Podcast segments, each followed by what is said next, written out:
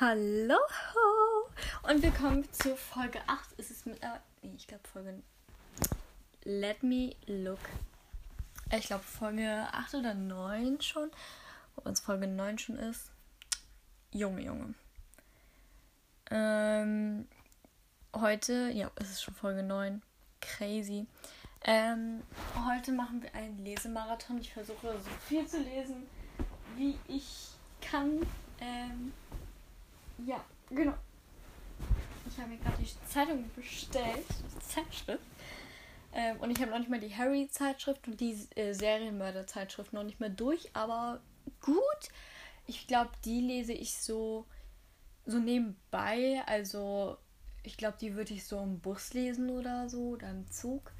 Ähm, ich nehme die bloß immer nie mit oder so. ja.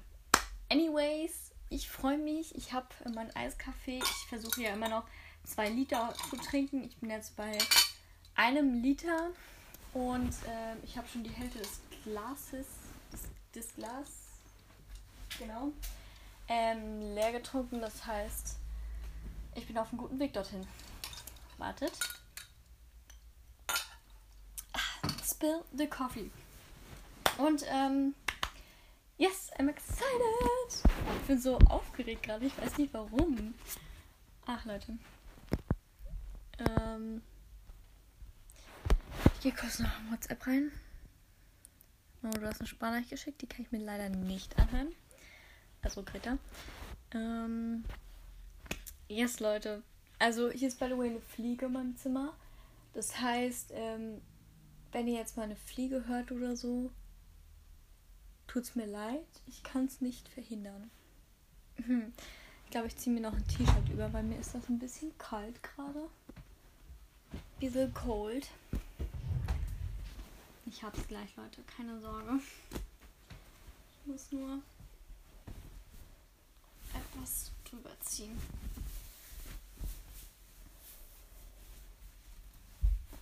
Genau, und ähm, ich habe mal so überlegt, ähm, das Buch We Were Liars, das werde ich ähm, privat, wollte ich gerade sagen, das werde ich ähm, lesen, aber nicht mit euch, weil ich glaube, das interessiert euch nicht so und vielleicht lesen wir das ja in der Schule, deswegen keine Ahnung, I don't know, ich weiß es nicht, aber ich weiß auf jeden Fall, dass Greta auf dieses Buch keinen Bock hat und deswegen werde ich das nicht mit euch lesen, aber ich werde das für mich lesen.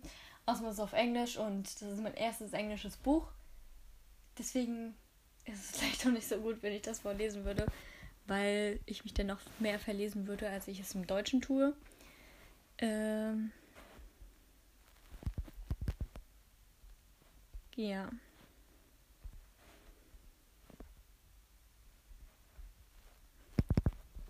Leute, ihr zitiert, mich, ihr zitiert mich gerade aus dem Podcast. So geil. Ähm, ich bin gespannt, was wir nach Peter Pan lesen werden. Vielleicht die App Play ähm, oder ein Thriller oder ähm, die unter den Sternreifen oder so. Oder unter den. Nee, irgendwie so, keine Ahnung. Also das über die Titanic. Das äh, finde ich auch interessant. Aber mal sehen. Ähm, erstmal müssen wir hier Hotel zu Ende lesen. Und da sind wir schon auf einem guten Weg. Uns fehlen nur noch 200. 26 Seiten waren das, glaube ich. 228 Seiten waren das. I'm sorry. Und ich habe mal so versucht, äh, also ich werde heute versuchen, mal so 100 Seiten zu lesen. Ähm, mal gucken, ob mir das gelingt. Aber das ist so mein Wunsch. Ähm, aber 100 Seiten sind halt voll viel. Ähm, genau. 100 Seiten mehr. Oh, das ist richtig viel, Leute. Aber es ist machbar. Ich guck mal ganz kurz. Wieso rede ich gar nicht so komisch? Ich äh, guck mal ganz kurz, wie viele Kapitel das wären. Also ein Kapitel. Zwei Kapitel. Drei Kapitel. Uh vier Kapitel. Fünf Kapitel. Dann sechs Kapitel.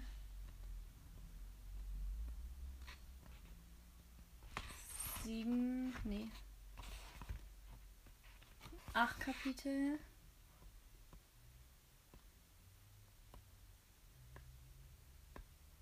Neun Kapitel wären das. Ähm, ein bisschen mehr mit ein, zwei, drei, vier Seiten. Also neun Kapitel und vier Seiten. Wären das dann 100 Seiten? Ist doch machbar, oder? Neun Kapitel. Rest in Peace. Nee. Wir, wir schauen einfach mal. Ich will mich jetzt nicht unter Druck setzen, aber ich will ähm, so viel lesen, wie es geht. Ich glaube, ich wäre schon mit 50 Seiten zufrieden. Glaube ich. Ähm, bei 15 Seiten, 50 Seiten ist es auch nicht wenig. Da sind wir bei Seite 311, wenn ich 15 Seiten schaffe. Das ist auch schon ein ordentlicher Stapel. Ich glaube, das werden wir auf jeden Fall schaffen. Weil 50 Seiten, das wären ein Kapitel, zwei Kapitel, drei Kapitel, vier Kapitel. Ja, es wären nur vier Kapitel. Ähm ja, also kriegen wir hin. Das sollten wir auf jeden Fall hinkriegen, denke ich. Ja, aber ich habe jetzt schon sechs Minuten lang geschnackt. Es tut mir leid.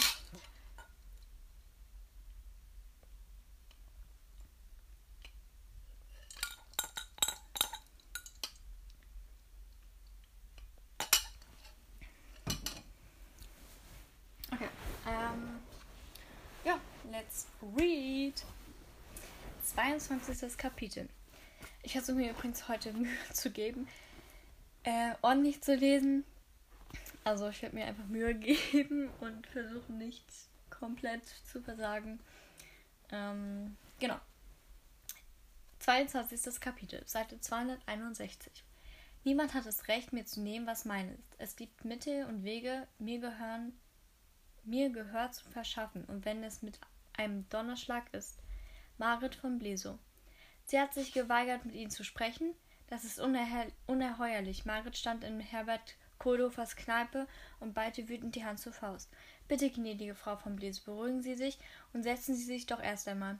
Er rückte ihr einen Stuhl an einem der Tische zurecht. Der Rezeptionist des Grand wird ihrer Schwiegermutter ausrichten, dass ich sie ihretwegen zu sprechen wünsche. Sie wird sich ganz sicher bei mir melden, versuchte Herbert Kohlhofer ein wenig hilflos, die vollkommen aufgelöste Besucherin zu beruhigen. Margaret setzte sich auf die Kante des be bereitgestellten Stuhls. Ich habe meine Schwiegermutter gestern gesehen und sie hat kein einziges Wort davon erwähnt. Sie setzt mich und ihre Enkel einfach auf die Straße. Aber für ein dauergelaufenes Mädchen ist Platz im Haus. Das darf doch alles nicht wahr sein. Von wem reden Sie, gnädige Frau? Ist die junge Dame, die neuerdings mit ihr unter einem Dach wohnt, denn nicht das Fräulein Josephine? Doch, doch, selbstverständlich. Die Tochter meiner Schwiegermutter ist nach Blind zurückgekehrt. Aber die meine ich nicht. Ich rede von Josephines Freundin, so ein billig aussehendes Ding, vermutlich aus ganz schlechtem Hause. Wer weiß, womit sie bisher ihr Geld verdient hat. Margarets Wange wurde rot. Vor Zorn. Genau das ist es doch, was der Führer, was der Führer uns, unserer Gefolgschaft in Deutschland bemängelt. Diesen schrecklichen Verfall aller Werte. Sie atmete tief durch, um sich zu sammeln, die Hände mit den beringten, sauber manikürten Fingern zu Fäusten geballt. Ich verstehe so gut, was, Ihnen, was in Ihnen vorgeht, gnädige Frau, doch ich sehe keine Möglichkeit, Ihre Frau Schwiegermutter zum Einlenken zu bewegen. Wollen Sie mir damit sagen, dass ich von Seiten der Bewegung keine Unterstützung zu erwarten habe und dass nachdem ich mich mehr als großzügig gezeigt habe, bei allem Respekt, gnädige Frau, bisher haben Sie lediglich ein großzügiges Versprechen gegeben, das offenbar auf recht wackeligen Füßen steht. Margaret schnaubte. Was erlauben Sie sich, Herr Kurdehofer? Er hob in, ein, er in einer hilflosen Geste die Hände. Ich gebe nur das wieder, was in der Gruppe besprochen wird. Wie Sie wissen, haben wir uns auf Ihre Worte verlassen und die Zusage nach München weitergegeben. Es sind bereits zwei Telegramme eingetroffen, in denen auf die versprochenen Zahlungen gedrängt wird. Heilsbringer Hitler steht unter Druck, gnädige Frau. Die Gerüchte, dass es zwischen ihm und Ernst Röhm kriselt, werden immer lauter. Angeblich soll Röhm sogar mit Rücktritt als SA-Stürmer Sturmführer gedroht haben. Sollte Hitler seinen Legalitätskurs weiter fördern wollen und damit die Stellung des Frontbands gefährden. Falls es tatsächlich dazu kommt, muss Hitler mit, eigen, mit eigenen Mitteln den Bau. Oh, Leute, ich, ich zeig noch, ich, mach, ich, ich gebe mir Mühe, ne? Abbruch. Mit eigenen Mitteln den Ausbau der Sturmabteilung weiterführen. Und dafür braucht er Geld, gnädige Frau, und zwar dringend. Das weiß ich doch, fuhr sie ihn an. Glauben Sie etwa, dass Sie, das sei mir entgangen? Tatsächlich hatte Margaret soeben das erste Mal von der Streitigkeit zwischen Ernst Röhm und Adolf Hitler gehört. Aus eben dem Grund halte ich den Zeitpunkt für eine. Leute, es tut mir leid. Es tut mir einfach schrecklich leid. Ähm, das erste Mal von der Streitigkeit zwischen Ernst Röhm und Adolf Hitler gehört. Aus eben dem Grund halte ich den Zeitpunkt für eine Zahlung zur Förderung der Bewegung für denkbar schlecht. Wer weiß, ob das Geld nicht in irgendwelchen undurchsichtigen Kanälen versickert und am Ende gar nicht bei der Führung ankommt. An Kohlhofers Schläfe begann eine Ader zu pochen. Bei allem nötigen Respekt, gnädige Frau, genau diese Zweifeln und Zaudern hat Deutschland in die Lage gebracht, in der wir uns heute befinden. Er schüttelte fassungslos den Kopf. Wie können Sie sich einerseits über den Verfall von Werten ereifern, dem wir scheinbar machtlos gegenüberstehen, und uns gleichzeitig die Mittel streichen, die es uns ermöglichen, dem entgegenzutreten. Ich bin enttäuscht, gnädige Frau, aufrichtig, aufrichtig enttäuscht. Ihr Ehemann wäre empört gewesen, hätte er diese Worte aus ihrem Mund vernommen. Margaret behielt den Gedanken für sich, dass Alexander ihr in all den Jahren, die sie verheiratet gewesen waren, so gut wie nie widersprochen, geschweige denn sich überhaupt über sie empört hatte. Er war viel zu sehr darauf bedacht gewesen, alles in der Waage zu halten und Streitigkeiten generell aus dem Weg zu gehen. Vermutlich lag das an dem Verhältnis zu seiner Mutter. Er war es nicht gewohnt, ihr zu widersprechen und hatte diesen Verhalten auf Margaret übertragen. War ihr nur recht gewesen, was ihr, was ihr nur recht gewesen war. Herr Kurdehofer? Herr Kurdehofer, ich muss doch sehr bitten. Wir reden hier von einer großen Geldsumme und ich habe durchaus das Recht, mich zu vergewissern, dass du, dass damit die Sache, die uns allen so wichtig ist, auch, oh, die uns allen so wichtig ist, auch wirklich vorangebracht wird. Die Gruppe kann dankbar sein, dass ich mich überhaupt zur Bereitstellung des Geldes bereit erklärt habe. Margaret trägte das Kind vor. Sie würde sich nicht von diesem Kohlehofer kleinkriegen lassen. Was bildet er sich eigentlich ein? Ein Kneipenwirt war er, nicht mehr. Sie dagegen hier 30 Wohnzimmer im besten Hotel von ganz Binz. Gulderhofer deutete demonstrativ auf den leeren Tisch. Ich sehe aber kein Geld, und ich rate Ihnen dringend einmal gegeben, gegebenen Zusagen einzuhalten, vor allem wenn es um die gemeinsame Sache geht. Wer uns nicht unterstützt, ist unser Feind, und man hört immer wieder Gerüchte, dass Mitglieder der gegnerischen Parteien unter Zuhilfenahme des Verbands zum Undenken gebracht werden sollen. Wir werden, wir reden hier von Gegenständen. Ich habe schon gegessen. Ja, ähm, die Tür soll reingeholt werden, die draußen. Oh, nee, ich will es nicht tragen. Ihr sollt aber tragen. Nee. Was denken Sie, gnädige Frau? Wie wird, wie wird man mit einer alleinstehenden Witwe verfahren, die nur um ihres Ansehens willen großen Versprechungen macht, dass die sie dann nicht erhält? Leute, es tut mir so leid. Ich bin so schlecht gerade. Marit verschlug es die Sprache. Sie wollte aufbegeben begehren und sich empören, doch ein Blick in seinen Augen verriet ihr, dass seine Worte keine Drohung, sondern eine Warnung war. Ich werde das Geld besorgen und wie vereinbart an die Zentrale in München weiterleiten lassen, erklärte sie, nachdem sie sich einen Moment, einen Moment besonnen hatte. Sie hob mahnend den Zeigefinger. Doch sobald es geschehen ist, ich, erwarte ich von der Gruppe vorbehaltlose Unterstützung. Habe ich mich da deutlich ausgedrückt? Selbstverständlich, gnädige Frau, erwiderte Kurdofer. Das ist unser Motto. Die, auf die wir uns verlassen können, können auch auf uns zählen. Marit verabschiedete sich und verließ die Kneipe. Draußen lehnten sich gegen die Hauswand und draußen lehnte sie sich gegen die Hauswand und atmete tief durch. Ihre Knie zerrten. Auf was hatte sie sich da nur eingelassen? Ja, sie hatte sich womöglich ein wenig wichtig getan, als sie so großspurig, die Zuwendung versprochen hatte. Doch konnte man ihr das wirklich verdenken? Als die Männer um Kohlehofer auf sie zukamen waren, hatten sie geglaubt, sie wollte nur freundlich zu ihr sein und ihr Alexanders Witwe Unterstützung anbieten. So, soweit sie wusste, war ihr verstorbener Ehemann ein wichtiges Mitglied der Gruppe gewesen. Die übrige Binzer Gesellschaft hatte sich eher zurückgehalten, doch die geistlosen Kaffeekränzchen der Damen oder die zahlreichen Teegesellen Teegesellschaften, zu denen Margaret eingeladen wurde, galten einzig und allein den Zeitvertreib, wohingegen diese Männer ein gemeinsames wichtiges Ziel verfolgten. Und auch Margaret hatte sich wichtig gefühlt, als man sie indirekt aufforderte, den Platz ihres verstorbenen Ehemanns einzunehmen. Nur deshalb hatte sie sich darauf eingelassen. Sie wollte dazugehören, einer gemeinsamen Sache dienen, mithelfen, das deutsche Volk zu alter Stärke zu führen. Allein aus dem Grund hatte sie versprochen, die Männer so großzügig, um mit dem Erbe ihres Mannes zu unterstützen. Jetzt gab es für sie kein Zurück mehr. Sie musste das Geld nehmen, das Bernadette ihr angeboten hatte, selbst wenn sie damit ein schlechteres Geschäft machen, schlechteres Geschäft machte zu einem späteren Zeitpunkt. Sie konnte nur hoffen, dass sie sich. Hast du schon Erfolg gehabt? Was? Hast du schon Erfolg gehabt bei Vinted? Mama, Alicia, ich tue dir Ich auch hab, gefallen. Ich habe dir Mama, Mittag ich hab gekocht. doch angefragt. Die antworten noch nicht. Ich kann doch nicht beeinflussen, ob die jetzt antworten oder nicht. Ich wollte es ja wissen. Ja, jetzt habe ich es gesagt. Was alle Sachen? Ja, Du bist ein Schatz. Mhm.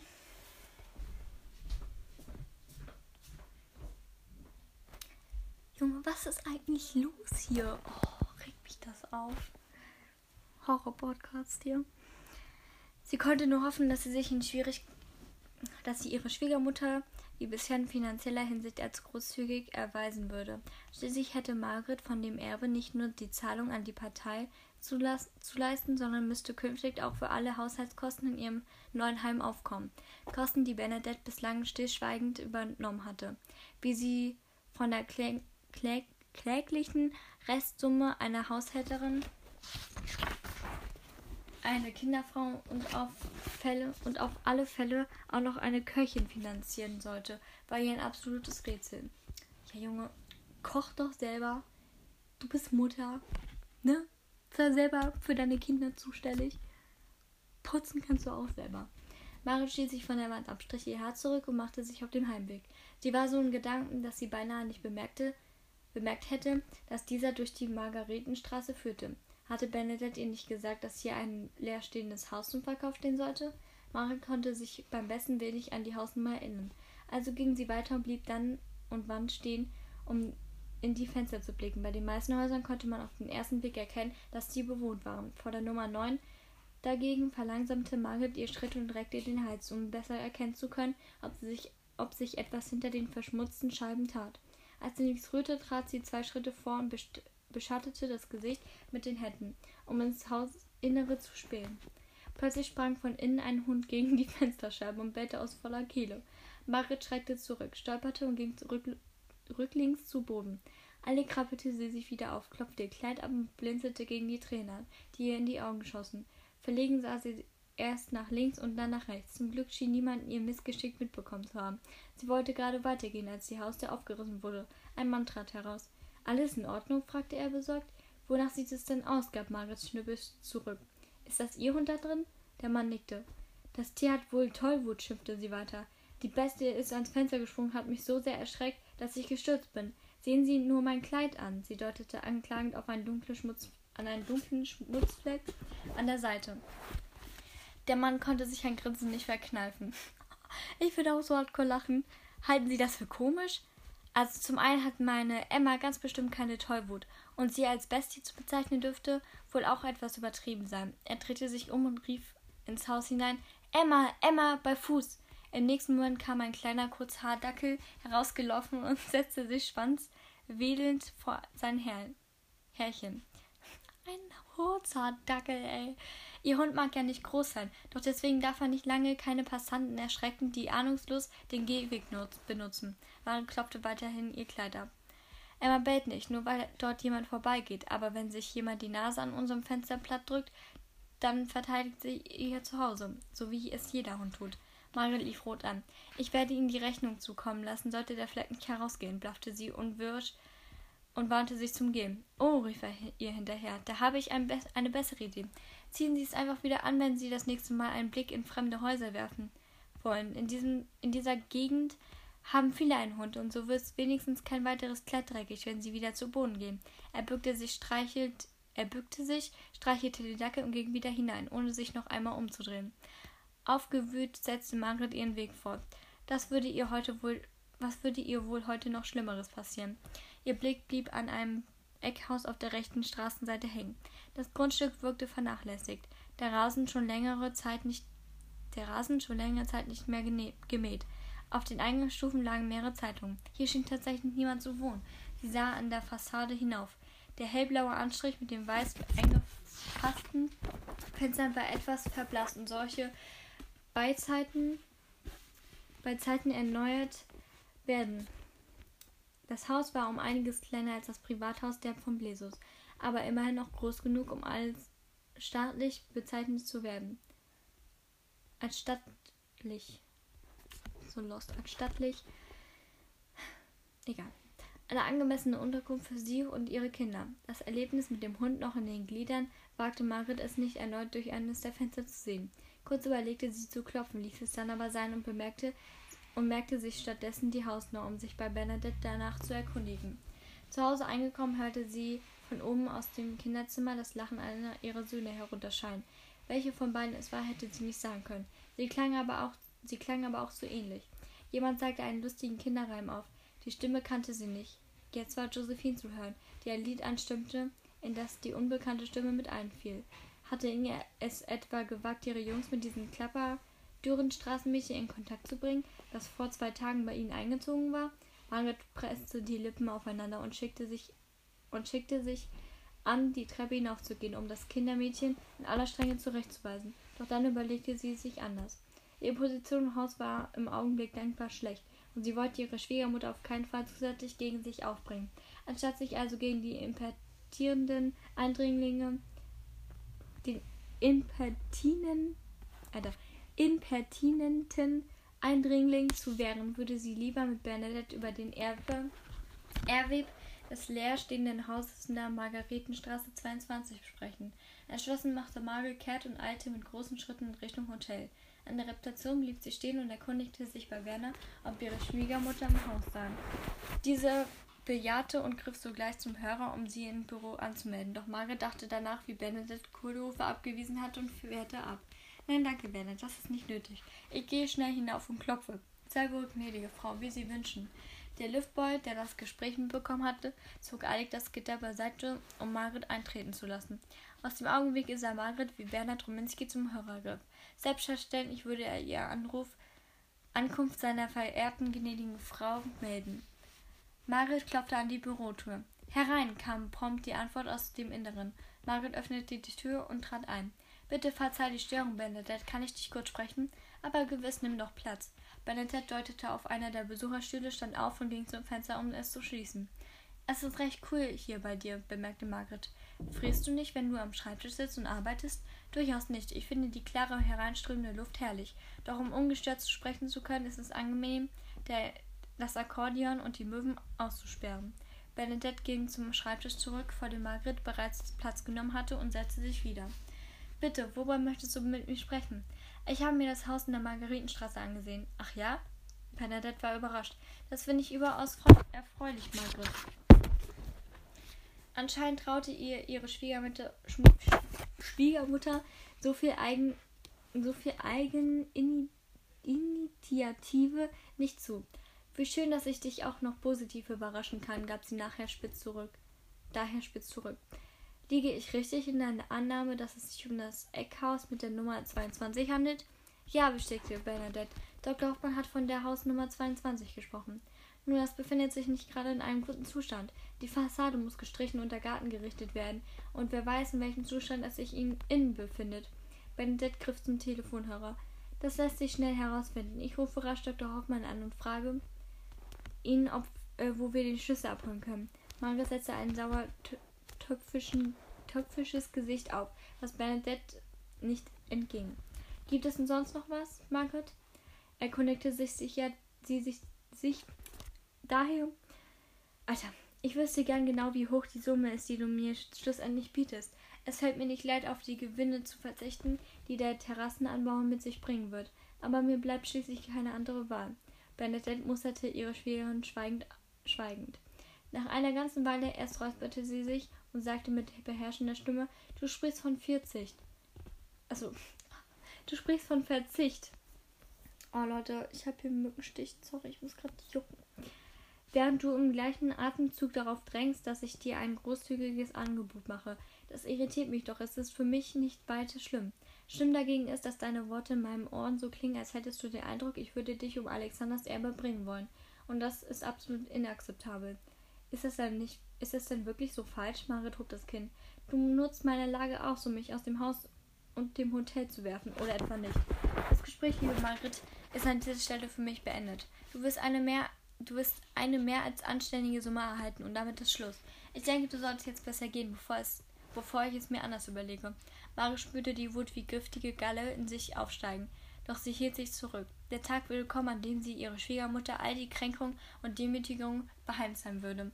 Alles würde sie wiederbekommen, wenn die neue Bewegung erst einmal stärker wurde und sie Margaret als eine von denen gefeiert würde, die es schon immer gewusst hatten und sich trotz aller Entbehrung der Förderung der wichtige Sache, wichtigen Sachen, Sache verschrieben hatte, ganz gleich welches persönliches Opfer dies für sie bedeutete. Die Röte kroch, ihr den Nacken hoch und malte dunkle Flecken auf ihren Hals und ihre Wangen. Doch Margaret gelang es, die scharfen Bemerkungen, die ihr auf die Zunge lag, hinunterzuschlucken zu schlucken und stattdessen halbwegs ruhig zu fragen. Über welche Summe reden wir konkret? Zumindest diese Auskunft könntest du mir mitteilen. Benedette nahm einen Schlüsselbund aus der obersten Schreibtischschublade und sperrte die unterste abschließbare Lade auf in der sie ihre persönlichen Unterlagen aufbewahrte, die auf keinen Fall für fremde Augen bestimmt waren. Sie nahm, eine sorgfältigen, sie nahm einen sorgfältig gehefteten Stab Papiere hinaus und schob ihn Margret über den Schreibtisch. Dies hat Dr. Hoffmann mir zukommen lassen. Er hat sich bei der Bank und den Behörden erkundigt und geht von einer Summe von 80.000 Preismark aus. Die Kosten für den Bau der Terrassen sind dabei nicht berücksichtigt, sonst wären die Summe geringer ausgefallen. Wenn du damit einverstanden bist, lasse ich einen entsprechenden Vertrag anfertigen. Margit blätterte die Seiten durch. Doch die vielen Posten. Posten? Achso. Doch die vielen Posten und Zahlen, die darauf. Äh, Posten? Wirklich Posten? Egal. Zahlen, die äh, darauf aufgeführt waren, sagten ihr nicht viel. Bernadette ließ ihr einen Moment Zeit, dann nahm sie ein weiteres Dokument aus der Schublade. Auf einen Punkt muss ich bestehen, Margret, denn das habe ich Karl und, und ich noch vor Karls Tod verfügt. Von den 30 Prozent, die du erhältst, wird die Hälfte zu je ein Viertel für Paul und Erich angelegt, welches die beiden mit Eintritt der Volljährigkeit erhalten. Dieses Pro Prozedere, Proz Pro Prozedere, hä? Prozedere? Egal, Prozedere, also Prozedere stimmt, ach, ich bin so lost, ist juristisch einwandfrei, aber du kannst dich gerne bei Dr. Hoffmann danach erkundigen. Marit wurde weiß um die Nasenspitze. Sie warf einen Blick auf das Dokument, das Benedikt ihr zuschob. Dann greifte keifte sie. Paul und ich sind drei Jahre alt. Wie soll das gehen? Was, wenn größere Anschaffungen für die Kinder anstehen? Was, das kann ich unmöglich von den Brust, Brustsamen bestreiten, die mir am Ende übrig bleiben. Das hast du dir fein ausgedacht, liebe Schwiegermutter. Nicht ich habe mir etwas ausgedacht, sondern das Gesetz. Diese Verteilung entspricht der regularen juristischen Erbfolge. Aber da du große Sorgen zu haben scheinst, mit der gewaltigen Summe von 40.000 Reichsmark nicht über die Runden zu kommen, werde ich dir bei den Ausgaben für dein neues Zuhause unter die Arme greifen, entgegnete Bernadette ruhig. Ich entging, ihr entging nicht, dass Margaret anfing zu zittern. Wie kannst du uns so etwas antun? stieß Margaret mit erschreckter Stimme hervor und fing an zu schluchzen. Der Ehefrau deines verstorbenen Mann, deines verstorbenen Sohnes, die Mutter deiner Enkel. Bernadette ließ sich nicht beirren.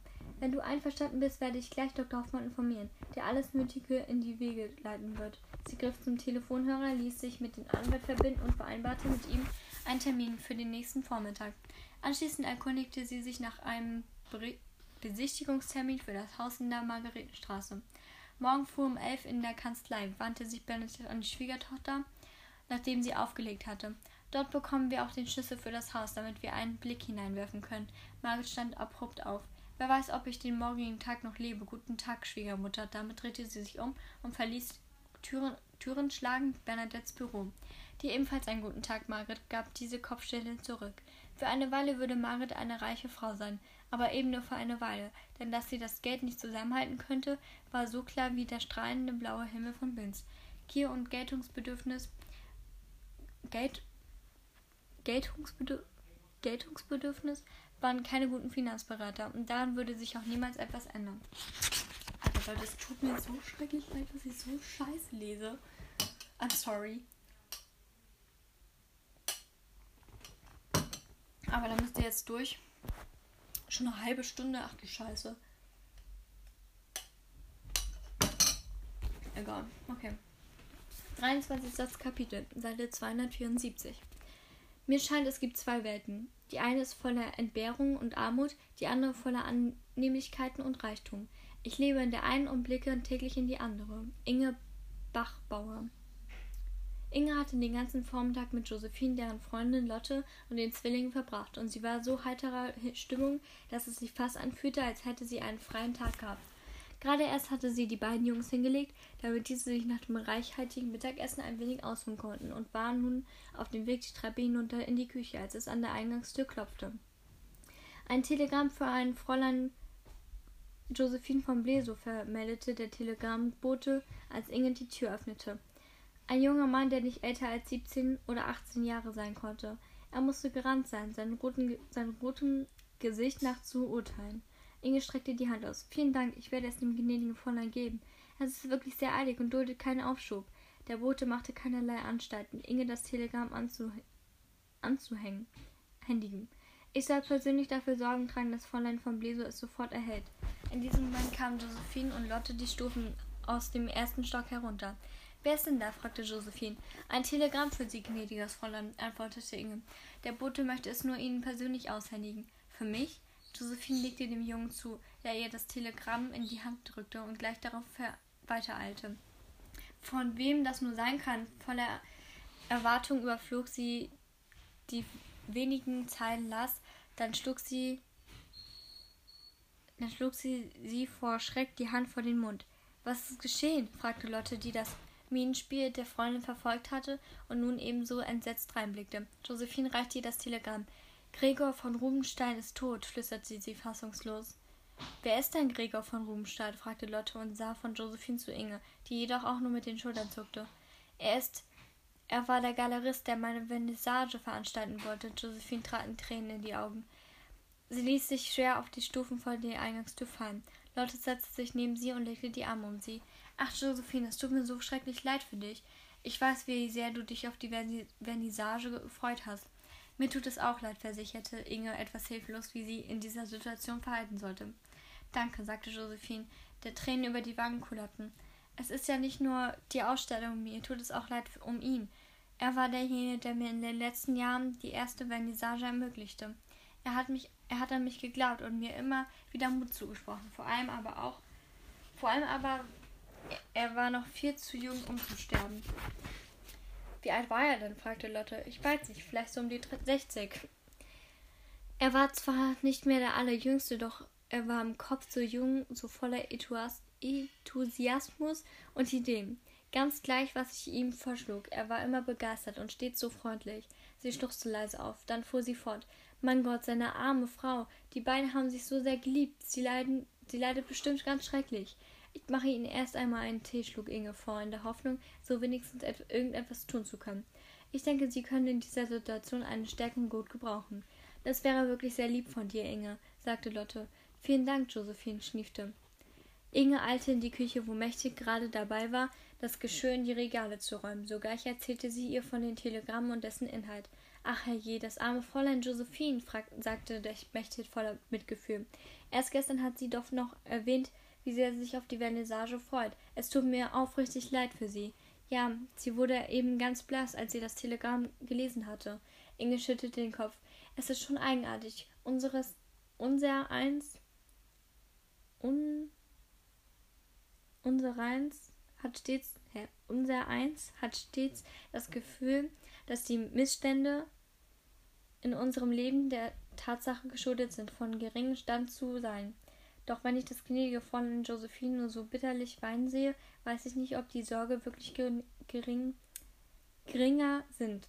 Glaub mir, Inge, die gnädige Herrschaften haben es auch nicht besser als wir. Sie haben nur mehr Geld und Personal, das ihnen die Wäsche abnimmt und für sie das Essen zubereitet. Doch am Ende muss jeder sein Leben leben, ob nun Herrschaft oder Diener. Inge ging zu dem blechernen Kessel und setzte Wasser für den Tee auf. Aber denkst du denn nicht, nahmen sie das Gespräch wieder auf, dass du glücklicher wärst, wenn du mehr Geld hättest? lächelte Inge an. Nein, ehrlich gesagt denke ich das nicht. Früher einmal vielleicht, als ich in deinem Alter oder noch jünger war. Doch inzwischen weiß ich, dass jeder Mensch ein Päckchen zu tragen hat. Und wenn ich daran denke, was die gnädige Frau in ihrem Leben zu erleiden hatte, weiß ich genau, dass ich nicht einen einzigen Tag mit dir tauschen möchte. Mächte stellte den letzten Teller ins Regal und drehte sich dann zu Inge um. Aber wenn du nun einen Tag lang die Herrschaft sein und allen Befehle geben und tun und lassen könntest, was du wolltest, was würdest du dann tun? bohrte Inge. Wenn ich einen ganzen Tag lang die Herrschaft wäre? wiederholte Mechthild nachdenklich. Nun, ich denke, dann würde ich. Hm. Ehrlich gesagt habe ich keine Ahnung. Sie legte die Stirn in grübele, grüblerische Falten. Oder doch, ich glaube, ich würde mal einen Tag lang nicht kochen. Natürlich würdest du nicht selbst kochen. Du wärst ja die Herrschaft, Inge lachte. Ach, dann weiß ich es auch nicht. Ich bin froh, dass es so ist, wie es ist.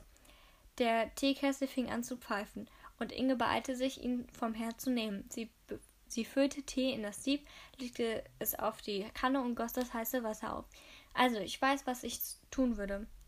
Also, ich weiß, was ich tun würde, sagte sie und sah zu, dass Wasser in der Kanne nach und nach dunkler wurde, während der Tee sein herrliches Aroma verbreitete. Und? fragte Mechthild pflichtschuldig nach, ohne wirklich ohne wirkliches Interesse an Inges Gedanken zu haben. Was würdest du tun? Ich würde an den Schrank der Herrschaft gehen, ein Kleid nach dem anderen anprobieren und mich damit vor dem Spiegel drehen. Unsinn.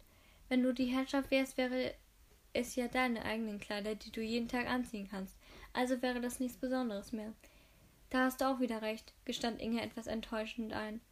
Wenn ich es mir recht überlege, würde ich die Kleider dann wahrscheinlich gar nicht mehr so besonders finden wie jetzt. Sie überlegte kurz, dann sah sie Mächtig mit großen Augen an. Das wäre ja ganz schrecklich. Dann hätte ich gar nichts mehr, wovon ich träumen könnte. Siehst du, stellte Mechtel fest, wir sind diejenigen, die, die besser dran sind. Wenn du dir wenn du dir alle Wünsche gleich erfüllen kannst, gibt es nichts mehr zu träumen. Sie deutete auf die Teekanne. Und nun trinkt und nun bringt den Fräulein den Tee, bevor er wieder kalt ist. Inge brachte den Tee ins Wohnzimmer, in dem Josephine und Lotte auf einem der Sofas Platz genommen hatten. Lotte gab ihr bestens die Fro Lotte gab ihr Bestes, die Freundin zu trösten. Inge stellte das Tablett auf den Tisch ab und schenkte den Tee ein. Dankeschön, Inge, das ist lieb von dir, sagte Josephine, die sich alle paar Sekunden die Tränen abtupfte. Gern, Fräulein Josephine. Wenn ich noch irgendetwas für Sie tun kann? Setz dich ein wenig zu uns, Inge, und nimm dir auch einen Tee, sagte Josephine. Dort auf der Anrichte steht noch eine unbenutzte Tasse. Die Zwillinge schlafen und es hilft mir, wenn ich euch beide um mich habe. Sie warf Lotte und Inge einen dankbaren Blick zu. Inge lächelte. Das kurze Gespräch mit Mechthild hatte ihr gut getan und sie zurückgeholt auf den Boden der Tatsachen. Auch das Leben der Herrschaften, um das sie, sie dieses insgeheim stets ein wenig beneidet hatte, war nicht immer so wie in ihrer Vorstellung. Genau diese Erkenntnis führte dazu, dass sie entschlossener denn je war, von ihrem Platz im Leben aus das Beste zu erreichen. Was mache ich denn jetzt? fragte Josephine mit zittriger Stimme. Von Ruhmstellen war der Einzige, der sich für meine Bilder interessiert hat. Er war nur der Erste, der erkannt hat, was für eine großartige Künstlerin du bist. Das heißt noch nicht, das heißt doch nicht, dass nicht schon in Kürze jemand anderes auf dich zukommen wird, sprach Lotte ihr zu und Inge nickte bekräftigend. Sein Tod kann ja noch nicht lange her sein, und es muss doch erst einmal alles geregelt werden. Du wirst schon sehen, sobald dies geschehen ist, wird sich sein Nachfolger bei dir melden. Ob ich seine Frau anrufen soll oder ist es womöglich besser, wenn ich direkt nach Leipzig reise? Das kommt darauf an, wie gut du den Verstorbenen und seine Ehefrau kanntest. Josephine überlegte kurz und schüttelte ihn dann den Kopf. Nein, besser nicht. So gut kannte ich die beiden dann doch nicht. Und womöglich würde sie es nur als aufdringlich empfinden. Sie sah Lotte hilflos an. Also soll ich hier, soll ich erst einmal nichts unternehmen? Meiner Meinung nach nicht. Aber vielleicht fragst du lieber deine Mutter. Sie wird wissen, wie du dich in einem solchen Fall verhalten, zu verhalten hast. Ja, das wird das Beste sein, bestätigte auch Inge und strich tröstend über Josephines Arm. Die gnädige Frau weiß immer, was zu tun ist. Josephine hatte sich so weit beruhigt, dass ihr nicht länger die Tränen übers Gesicht liefen. Sie griff nach ihrer Teetasse und umfasste diese mit beiden Händen, als wollte sie sich daran wärmen. Dann setzte sie die Tasse an die Lippen. Sobald sie einen Schluck genommen hatte, kehrte ein wenig Farbe in ihr aschfahlen, aschfahlen Wangen zurück. Vielleicht musste das alles so kommen, sagte sie nach einer Weile nachdenklich. Was meinst du? hackte Lotte nach. Josephine stellte ihre leere Tasse ab und zuckte die Schultern. Dass ich die Vernissage nicht machen kann, wisst ihr? Ich bin nach Binz gekommen, um meine Mutter nach dem Tod meines Bruders zu helfen, neuen Lebensmut zu finden. Möglicherweise ist es einfach Schicksal, dass ich mich jetzt, wo es keine Vernissage mehr geben wird, auf das Hotel und meine Aufgaben hier konzentriere. Sie lächelte Lotte an. Und wenn du jetzt im Hotel in, Le in die Lehre gehst, können wir gemeinsam alles von Grund auf lernen. Dass deine Mutter mir eine solche Chance gibt, ist mehr als großzügig, bemerkte Lotte. Sie ist wirklich eine ganz außergewöhnliche Frau. Inge wollte ihr gerade beipflichten, als die Tür zum Wohnzimmer aufgerissen wurde. Marit erschien im Türrahmen. Als sie, die kleinen, als sie die kleine Gruppe sah, blieb sie wie angewurzelt auf der Schwelle stehen. Inge sprang auf und teilte ihr mit, dass die Zwillinge oben im Kinderzimmer ihren Mittagsschlaf hielten. Aber natürlich, bemerkte Margret spitz, wenn du sie schlafen legst, musst du dich nicht um sie kümmern und kannst alle Ruhe ein Tässchen Tee trinken. Josephine schnitt, schnitt eine Grimasse, woraufhin Lotte die Hand vor den Mund hielt, um nicht lautlos zu lachen. Marie warf ihr einen riesen, einen eisigen Blick zu. Ich werde mich selbst ein wenig ausruhen, sagte sie an Inge gewandt. Sorg dafür, dass die Zwillinge leise sind, sobald, sich, sobald sie wieder wach werden. Jawohl, gnädige Frau. Inge nickte folgsam. Im selben Moment hörte sie Paul von oben laut nach dem Kindermädchen rufen. Na wunderbar, jetzt sind die Zwillinge wieder wach, während ich direkt ein wenig Ruhe brauche, beschwerte sich Margaret. Was meinst du? fragte nun Josephine an Lotte gewandt. Wollen wir mit den Zwillingen an die Promenade gehen, um Inge das Leben ein bisschen leichter zu machen? Ja, das machen wir, stimmte Lotte sofort, während Inge unruhig über den Rock strich. Josephine und Lotte standen ebenfalls auf. Lotte und ich nehmen dir die Zwillinge ab und gehen mit ihm an die Promenade, Inge. Dann kannst du in Ruhe das Leinen glätten, wie meine Mutter es dir aufgetragen hat. Nervös blickte Inge zwischen Josephine und Margaret hin und her. Ach, und das hast du einfach so zu entscheiden, nörgelte Margaret. Du kannst dich ja gern bei Maman über mich beschweren. Komm, Lotte, wir gehen. Komm, Lotte, gehen wir. Josephine zog die Freundin mit sich aus dem Wohnzimmer und auch Inge beeilte sich in Richtung Küche zu verschwinden. Als sie einen Blick über die Schulter warf, äh, sah sie, dass Margaret von Bleso vor Wut kochte und sie fragte sich, wann diese wohl endgültig explodieren würde. Okay. Okay, Leute, das war's mit dem Kapitel. Ähm, wir sind jetzt Kapitel 24 auf Seite 283 schon. Ähm, ich bin gerade ein bisschen außer Atem, weil ich gerade unten war. Äh, genau, wir müssen nur noch 205 Seiten lesen, Leute. Noch 205 Seiten. Das ist so cool. Ähm, ja, genau. Ich glaube, wir haben.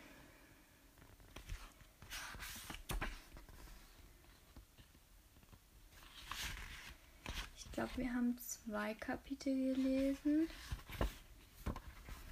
Ja, wir haben zwei Kapitel gelesen. Ich habe mal geguckt, wir haben ja eigentlich noch Zeit. Es ist ja gerade mal 45 Minuten vergangen oder so. Aber das nächste Kapitel geht ganz schön lang, glaube ich. Obwohl. 1, 2, 3, 4, 5, 6, 7, 8, 9, 10, 11, 12, 13, 13 Seiten. Ich weiß ja nicht, ob ich das in einer Viertelstunde schaffe. Aber ich glaube, ach komm, ich lese jetzt einfach. Ist mir jetzt egal. Die Folge jetzt länger geht. Ich muss nur kurz Bildet machen. Wo das der Kaffee ist. Ah, herrlich. Okay. 24. Kapitel, Seite 283. Will ich fühlen, was ich fühle? Konstantin von Bleso. Es war etwas vollkommen anderes. Die Nächte mit namenlosen Frauen zu verbringen, deren Gesichter hübsch und doch so austauschbar waren wie die Mädchen selbst, als wie jetzt mit Marie. Konstantin war überrascht gewesen, dass Marie keine Jungfrau mehr war. Er wusste, dass sie gläubig erzogen worden war und hätte Stein und Bein darauf geschworen, dass sie sich noch nie zuvor einem Mann hingegeben hatte. Und noch etwas hatte ihn überrascht. Die Leidenschaft, die mit die Leidenschaft, mit der sie sich geliebt hatten, bis sie schließlich eng umschlungen eingeschlafen waren. Am Morgen hatte sich Marie in aller Frühe in ihr Zimmer geschlichen, um sich frisch zu machen, umzukleiden und schließlich wie immer die erste zu sein, die ihrem Dienst antrat. Jetzt nahm Konstantin sein Frühstück in seinem Privaträumen im Hotel ein und faltete die Morgenausgabe Berli des Berliners Tageblatts vom 21.05.1925 auf. wobei ihm sogleich die Aufmacher-Ablehnung des Misstrauensantrags ins Auge stach. Er las, dass am Vortag, Vortag im Reichstag zwei verschiedene Misstrauensanträge gescheitert waren.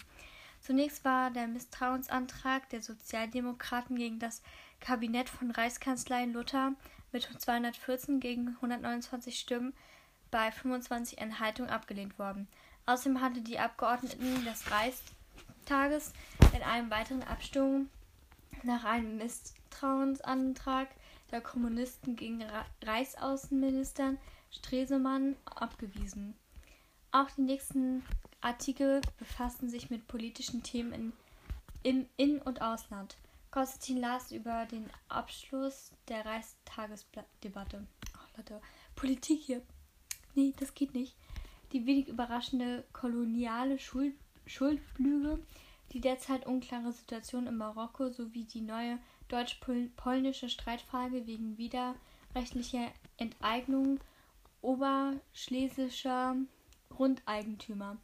Er blätterte weiter und fand auf Seite eines der, des ersten Beiblattes einen Artikel über den aktuellen Kunstmarkt, der ihn jedoch ebenso wenig interessierte wie der Bericht über die Entscheidung des Landgerichts Berlin-Mitte, welches die Klage eines Oberfeuerwehrmannes aus Dortmund gegen die Reichsbank auf Entlösung von vor dem Kriege erworbene 1000 Markscheine abgewiesen waren, hatte. Spannender waren, dass schon die Nachrichten im Sportport Sportblatt, zum Berlin Tageblatt vor allem die Berichte über Kurt Brenzel wieder auftreten. Bei einem Boxkampfabend im Zirkus Busch. Auch die Pferderennen im Hopp Hoppegarten. Hoppegarten, Junge, was für ein Hoppegarten. Vom Vortag waren für ihn von Interesse, da dort immer mal was zu gewinnen war. Auf derselben Seite warf der Automobilhersteller Opel mit den Erfolgen seiner, seiner Wagen bei dem Bergrennen rund um die so Solitude bei dem Fahrer Karl Johanns und Hans von Opel die ersten beiden Plätze haben, belegt haben. Der Altmeister Karl Johanns hatte, habe die Strecke sogar in der fabelhaften Durchschnittsgeschwindigkeit von 380 Stundenkilometer zurückgelegt. Das war wirklich eine rasante Fahrt, dachte Konstantin, schlug die Zeitung zu und nahm gerade einen letzten Schluck Kaffee, als es klopfte. Herein! Morgen, Chef. Gerd Neute betrat das Zimmer. Gerd, setz dich. Hast du schon gefrühstückt? Bin schon durch, danke. Neute setzte sich Konstantin gegenüber und warf einen Blick auf die Zeitung, die auf dem Tisch lag. Wir müssen über Landkap und seine Kollegen reden, sagte er. Ich habe gestern Abend nach meiner Rückkehr im Varieté vorbeigeschaut und mit Köhler geredet. Die Boxer geben, gehen wohl schon seit ein paar Tagen dort ein und aus. Und Landkap lädt alle auf deine Kosten ein. Konstantin grinste breit. Ganz schön rotzig was er sich erlaubt. Gerd rutschte, rutschte auf dem Stuhl weiter vor.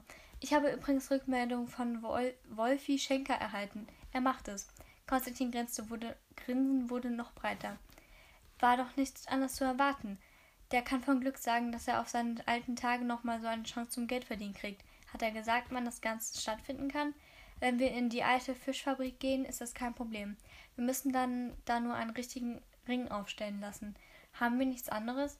Ich glaube, es wäre gut, wenn wir es vorerst dabei belassen. Dann kommt Schnittke nicht drauf, dass du hinter allen steckst. Konstantin rieb sich das Kinn. Stimmt. Daran hatte ich noch hatte ich noch nicht gedacht. Also gut, bleiben wir in der Fischfabrik. Trotzdem müssen wir die Sache so groß aufziehen, dass Schnittke aufmerksam wird. Das dürfte kein Problem sein. Wenn einer der Boxer, auf die er gesetzt hat, in die Knie geht, haben wir seine Aufmerksamkeit darauf, gehe ich jede Wette ein. Konstantin legte den Kopf schräg.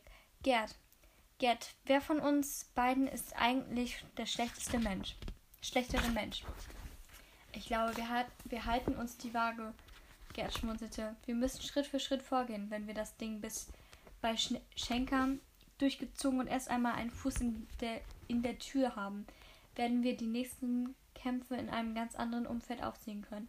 Ich habe mich bereits um eine Halle gekümmert und die Ausrüstung und, seiner Box und einem Boxring bestellt. Die Austragung der Kämpfe scheint momentan in fester Hand zu sein. Ich werde also noch ein bisschen Überzeugungsarbeit leisten müssen, worauf wir konkret Termine mitteilen können. Gute Arbeit, Gerd. Bleib dran. Konstantin nickte anerkennt. Wann ist die Halle so weit fertig, dass die Boxer dort zumindest schon einmal trainieren können? Am Wochenende können die meisten die ersten rein. Gut, nimm dir ein paar Leute und geh zu Kurziol und seinen Boxern. Sag ihnen, wo sie in Zukunft trainieren und kein Wort zu Kurziol über die Dinge, die Landkap und Schiller bei Wolfi drehen. Wir fahren hier zweigle zweigleisig. Soll ich was wegen der Geschichten zum Varieté sagen? Konstantin schüttelt den Kopf. Nein, noch nicht. Aber führt künftig eine Liste, was Landkap und Schiller schuldig bleiben. Ein Druckmittel mehr in der Hand zu haben, kann ja nicht schaden. In Ordnung, Chef. Und was diese richtigen Boxkämpfe angeht, wir brauchen Männer, die schon gegen diesen Max Schmelling gekämpft haben. Wenn Langkap die auf, der, auf die Bretter schickt, kriegen wir die Aufmerksamkeit, die wir brauchen, um die größten, größeren Sachen zu organisieren, egal was mit Schnicke ist. Geht klar. Auch, ach, und eines noch, Gerd. Ich werde für ein paar Tage nicht da sein. Gerd sah ihn überrascht an. Er wusste, dass Konstantin sich nicht allzu gern aus, Berlins aus Berlin wegbewegte. Ganz einfach, weil er lieber den Überblick behalten und alles mitbekommen wollte. Ich fahre nach Binz, um meine Mutter ein bisschen gut ich fahre nach Binz, um bei meiner Mutter ein bisschen gut Wetter zu machen. Seit dem letzten Jahr reden wir zu wenig miteinander. Das muss sich wieder ändern. Jetzt, während die Sache mit Ludewald und, voll, und von Kepner schwellt, es wird immer irgendetwas geben, das gerade zu erledigen. Es gab Konstantin ausweichende Antwort. Gerd kannte Konstantin lang genug, um zu wissen, dass da noch etwas anderes ist. Doch wenn sein Chef ihm nur ausreichend antworten und keine weitere Erklärung geben wollte, würde er bestimmt nicht weiter auf ihn eindringen. In Ordnung, sagte er deshalb nur. Marie wird mich begleiten, fuhr Konstantin fort, was Gerd noch mehr überraschte. Sie macht sich offenbar Sorgen um ihre Schwester und hat sich ein paar Tage freigenommen, um nach dem Rechten zu sehen. Ich habe ihr angeboten, sie mitzunehmen, wenn ich ohnehin nach Benz fahre. Leute bemühte sich um einen neutralen Gesichtsausdruck, auch wenn er sich insgeheim für seinen Chef freute. Das also steckte dahinter. Doch auch deswegen würde er nicht auf Konstantin eindringen. Ihm war klar, dass eine ernsthafte Liaison in diesem Geschäft sowohl für seinen Chef als auch für dessen Auserwählte mit einem nicht zu unterschätzenden Risiko verbunden war. Alles klar, Chef, ich kümmere mich um das Hotel. Ich habe bereits mit Frau Stieglitz gesprochen, teilte Konstantin seiner rechten Hand mit. Sie wird Marie im Hotel vertreten. Schließlich hat sie vor ihrem Ruhestand das Astor jahrelang genug geführt. In einer ungewohnten Geste legte, Konstant, legte Gerd Konstantin die Hand auf den Unterarm. Von mir erfällt niemand etwas, Konstantin. Ich gönne euch das Glück. Aber ich aber weiß sie, worauf sie sich da einlässt? Konstantin sah einer rechten sah, sah Konstantin sah rechten Konstantin sah seiner rechten Hand prüfend in die Augen. Gerd war mehr als ein als ein Angestellter, er war sein Freund vermutlich sein einziger, weshalb er erwiderte, das weiß sie, und zwar mit einer geradezu erschreckenden Klarheit. Wir werden uns weder zusammen zeigen noch außerhalb des Hotels miteinander zu tun haben. Du bist ein Glückspilz, wenn sie da alles wie, wenn sie das alles so mitmacht. Irgendetwas muss in ihrem Leben geschehen sein, weshalb sie nicht so wie die anderen so ist wie die anderen. Dass es mir überhaupt ihr Herz geöffnet hat, ist, eine, ist, ein, klare, ist ein kleines Wunder. Doch eine, die heiraten und Kinder will, ist Marie nicht. Er rieb sich nachdenklich das Kinn. Ich weiß noch nicht, wohin das alles führen wird, Gerd. Aber ich weiß, dass ich es will. Ich darf nichts, ich darf nichts geschehen, hörst du? Ihr darf nichts geschehen, hörst du, Gerd? Mach dir keine Sorgen, Schatz. Dein Fräulein Reidel ist etwas ganz Besonderes. So einen Schatz muss man hüten. Wir kriegen das hin. Danke. Es war das erste Mal, dass Gerd Neute seinen Chef so erlebte. Sonst ging dieser ohne Rücksicht auf Verluste seinen Weg und nichts und niemand schien ihm etwas zu bedeuten. Wie viel er jedoch für Marie Reidel empfinden musste, wenn er Gerd so tief in seine Seele blicken ließ, konnte dieser nur erahnen. Soll ich dir Bescheid geben, wenn unsere Jungs aus Nürnberg, Köln, Kiel und Breslau wieder da sind? Hinterlasse einfach eine Nachricht bei Werner Drominski an der Rezeption. Ich werde mich ohnehin regelmäßig bei dir melden. Wann brecht ihr auf? Schon morgen. Weiß deine Mutter, dass du kommst? Nein. Ich werde unangekündigt dort aufkreuzen, damit sie mich nicht wegschicken kann. Seit der Geschichte mit dieser Familie Kaxmarik steht etwas zwischen uns und das möchte ich gern aus dem Weg räumen. Du kriegst das schon hin, Chef. Konstantin zog die Stirne falten. Ganz einfach wird es nicht. Du kennst ja meine Mutter. Allerdings, Leute grinste breit. An der könntest du selbst an der könntest selbst du dir die Zähne ausbeißen. Verbindlichsten Dank für deinen Zuspruch, alter Freund. Ach was, winkte Leute ab. Du machst das schon. Ich meine es ernst, Gerd. Du bist einer der wenigen Menschen, denen ich nicht erklären muss, wie ich denke. Ich weiß, dass du alles in, meiner, in meinem Sinne erklären willst. sorgt dafür, dass die Kämpfe bald stattfinden und Schnickes Leute so kassieren, dass er nicht tadellos zusehen kann und ich bringe in der Zeit die Sache mit meiner Mutter wieder ins Reine. Leute nickte, dann stand er auf und wandte sich zum Gehen. An der Tür blieb er stehen und drehte sich noch einmal zu Konstantin um. Ich kümmere mich drum. Und es freut mich wirklich für dich, das mit Fräulein Reile meine ich. Danke, Gerd, das weiß ich zu schätzen. Gerd tippte an die Stirn. Gerd tippte sich an die Stirn, als wollte er seinen Hut lüften, den er gar nicht trug. Dann ging er hinaus. Kaum war er wieder allein, griff Konstantin zum Telefon und bat Ronald Sommer, den Juwelier, mit einigen Stücken zu ihm kommen zu lassen. Am besten Uhren, am besten Uhren und Armbänder, keine Ketten oder gar Ringe. Anschließend stand er auf und ging zum Fenster hinüber. Berlin hat ihm gefehlt. Das Gewimmel und geschäftige Treiben des Chaos der Straßenbahn, Automobile, Fahrräder und schließlich Fußgänger, die allesamt versuchten, so rasch wie möglich von einem Ort zum anderen zu gelangen und hierbei hupten, bimmelten, schimpften und gestikulierten. gestikulierten. Er Dr., er sah Dr. Robert Herbst die Straße überqueren und auf das Hotel zukommen. Wie immer galt der erste Besuch des Tages nicht als seiner Praxis, sondern dem Hotel. Konstantin wunderte das nicht. Verdiente der Arzt doch hier um einiges mehr als mit den Menschen, die täglich wegen einer Lappalie in, seine in seiner Praxis kamen, um ihn ihre Wehwehchen klagten. Um ihre Wehwehchen klagten. Marie hatte Konstantin bei einem Glas Wein berichtet, was sich während seiner Abwesenheit im Hotel mit Gottlieb, Gedecke, Gottlieb Redeker, dem Gast aus Zimmer 252, zugetragen hatte. Konstantin hatte geschmunzelt, vor allem darüber, wie Marie die Angelegenheit letztendlich geklärt hatte. Ein solches Verhalten hätte er eher seiner Mutter zugetraut, nicht jedoch der Marie, die sie all die Jahre über ihn für ihn gewesen war.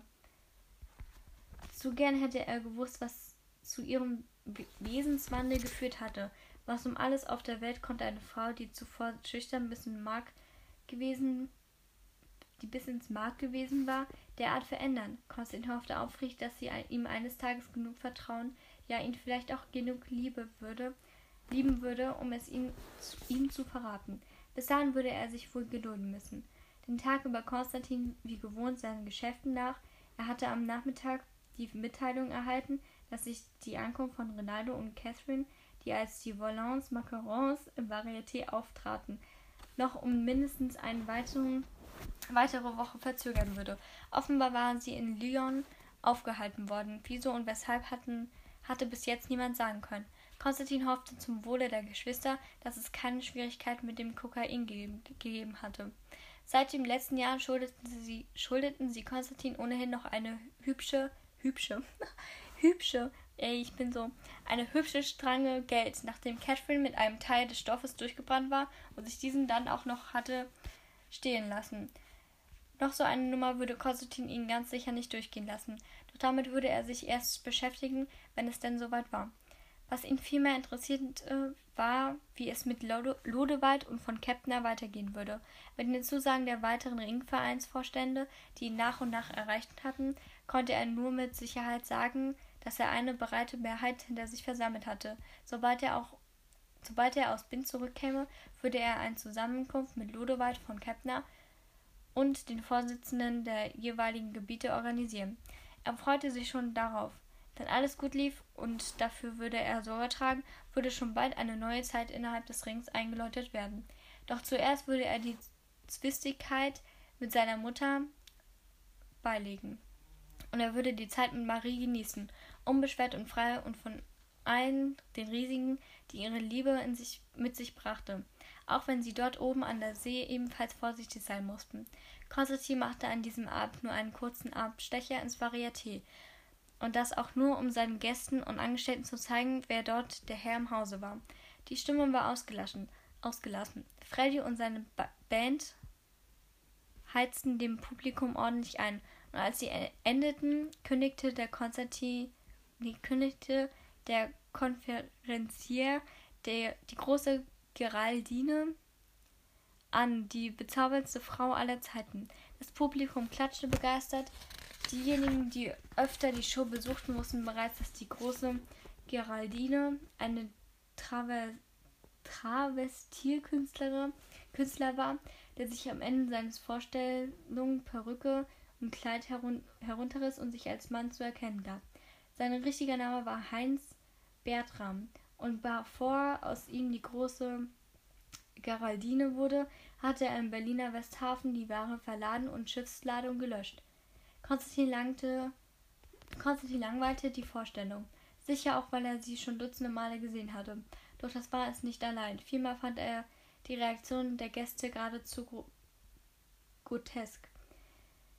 Grotesk. Genau. Wenn sie vor Begeisterung aufschrien und sich verblüfft die Hände an die Wangen legten, weil die schöne Frau in Wahrheit ein Mann war. Meine Güte, war das wirklich schon alles, was worin die gesamte Faszination lag? Ein Mann in Frauenkleidern? Konstantin zuckte die Schultern. Sein Publikum schien es zu gefallen, und ein glückliches Publikum bedeutet volle Kasse. Das war es doch, worauf es ankam, oder nicht? Nachdem die Vorstellung endlich zu Ende und die Einnahmen des Tages abgerechnet waren, konnte Konstantin es kaum erwarten, ins Hotel zurückzukehren und sich zu Marie ins Zimmer zu stehlen.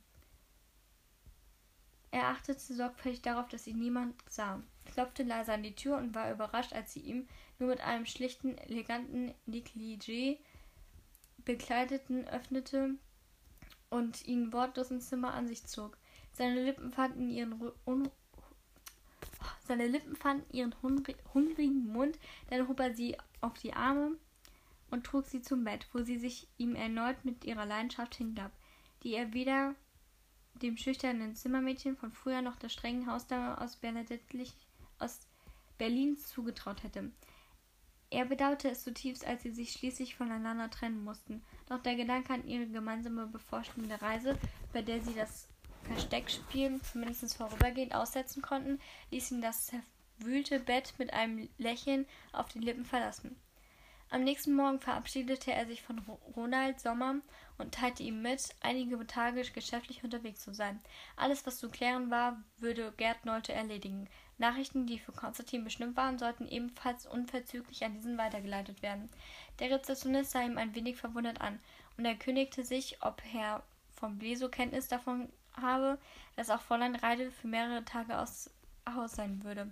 Sie haben sich heute Morgen mit einem Koffer in der Hand verabschiedet und ihm mitgeteilt, dass sie ihre Schwester besuchen wolle und noch nicht genau weiß, wann sie zurückkehre. Konstantin nickte. Frau Stieglitz, die frühere Hausdame, weder werde einspringen und für einen reibungslosen Ablauf der Dinge im Haus sorgen, versicherte er Ronaldo. Ronald? Ronaldo. Ronald Sommer, dann tippte er sich an den Hut, bedeutete den Pagen sein Gepäck zu nehmen und stieg in einen Wagen, der von dem Hotel auf ihn wartete. Als Konstantin den Bahnsteig betrat, sah er Marie bereits von weitem.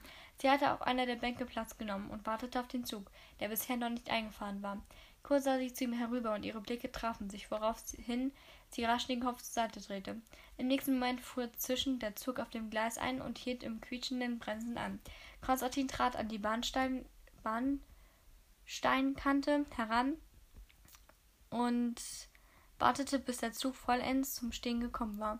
Der Schaffner verließ als erster den Zug und klappte die Stufen herunter. Dann wurde nach und nach die Türen geöffnet und die Menschen sprangen auf den Bahnsteig. Konstantin reichte eine ältere Frau, die soeben den Zug verlassen wollte, die Hand, um ihr einen sicheren Ausstieg zu ermöglichen. Dann stieg er selbst ein und suchte das Abteil 7 der ersten Klasse. Als er eintrat, war Marie bereits da. Guten Morgen, die Dame. Er hob den Hut und lächelte sie verschwörerisch an. Guten Morgen, der Herr. Sie erwiderte das Lächeln, vielsagend. Konstantin schloss die Tür und zog die Gardinen des Abteils zu. Dann setzte er sich auf den Platz neben sie, schloss sie in seine Arme und küsste sie. Ich muss doch sehr bitten, empörte sie sich amüsiert. Wir sind uns schließlich gerade erst begegnet.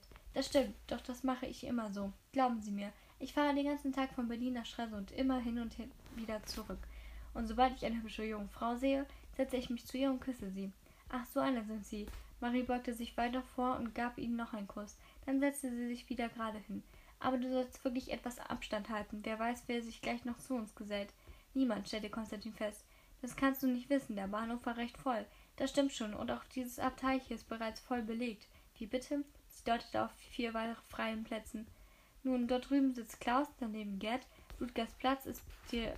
Ludgers, Ludgers Platz ist dir gegenüber und hier bei mir hat es sich unser Eduard bequem gemacht. Du siehst, wir sind voll belegt. Du hast das ganze Abteil gekauft? Aber nein, nur die Plätze. Marie schlang die Arme um seinen Hals. Weißt du was? Auch wenn mir dein Geld sonst völlig egal ist, jetzt gefällt es mir, dass du so viel davon hast. Ja, es hat durchaus seine Vorteile. Was denkst du? Können wir die Gardinen geschlossen lassen und die Tür versperren, sobald der Schaffner die Fahrkarten kontrolliert hat? Fräulein Reide, was sind denn das für Angebote? Sie lächelte ihn verführerisch an. Ich muss mich doch für die Fahr Fahrt erkenntlich zeigen. Konstantin grinste breit. Wenn das so ist, soll der Schaffner sich bloß beeilen, herzukommen. Sie küsste sie, er küsste sie voller Begierde, und Marie lehnte sich glücklich an seine Schulter. Kurz darauf kam der Schaffner, um die Fahrkarte zu kontrollieren. Konstantin reichte ihm die Billets oder ja, keine Ahnung, wie es wird, und bat ihn, dafür Sorge zu tragen, dass sie nicht gestört wurden, würden. Tut mir leid, der Herr, bedauerte der Schaffner. Ich weiß nicht. Er brach ab. Konstantin ihm 50 Reichsmark in die Hand drückte, die er blitzschnell in seine Hosentasche verschwinden ließ. Selbstverständlich, der Herr. Der Schaffner reichte die Fahrscheine zurück. Ich werde Ihrem Wunsch gemäß die Tür von draußen abzuschließen, abschließen und erst kurz vor Stralsund wieder öffnen. Damit verließ er das Abteil, versperrte die Tür und, und entfernte sich. Konstantin drehte sich zu Marie, die ihn erstaunt ansah. Du überrascht mich, Konstantin Pobleso. Nun warte erst einmal ab, Marie Reide. Ich habe noch viel mehr auf Lager. Er öffnete seine Reisetasche und zog eine Flasche Champagner und zwei Sekttulpen Tulpen heraus, von denen er eine Marie reichte. Die nahm sie und schlug kokett die Beine übereinander. Nun, sagte sie dann und ließ sich das Glas von ihm füllen. Mit dir wird das Reisen wirklich zum Erlebnis. So, Leute, vielen Dank fürs Zuhören. Ähm, meine Schwester schreibt gerade, es gibt The Kissing Booth 3, den habe ich aber schon äh, gesehen. Also ich habe den nicht gesehen, aber ich, hab, ich wusste schon, dass es den gibt, obviously. Ähm, ja, aber vielen Dank fürs Schauen. Ich nehme gleich noch eine weitere Folge auf. Marathon killt hier. Ich versuche heute 100 Seiten zu lesen, wie ich schon am Anfang, glaube ich, gesagt habe. Wie ich schon 50 Mal euch gesagt habe. Ich kann ja mal sagen, wie viel ich jetzt gelesen habe. Das ist noch nicht ganz so viel, aber immerhin etwas. Ich habe 35 Seiten bis jetzt gelesen. Das heißt, mir fehlen jetzt nur noch ähm, 65 Seiten, die ich lesen muss. Und ich finde, doch, das geht eigentlich noch vollkommen klar. Ähm, wir sind jetzt, by the way, auf Seite 297. Das heißt, wir sind bald, bald bei Seite 300. Und wir müssen nur noch ähm, nur noch 191 Seiten lesen, Leute. Das ist so krank. Nur noch 191 Seiten. Das ist so. Oh, love it. Und was ich nochmal kurz ähm, schauen wollte. Äh, und zwar, wir sind 53 Seiten von der Mitte des Buches entfernt. Ja, richtig cool. Ähm, ja, das war's mit dieser Folge. Ich hoffe, es hat euch gefallen. Ich muss jetzt noch schnell auf Klo und dann geht's weiter. Aber ja, im nächsten Podcast. Schön mit Öl.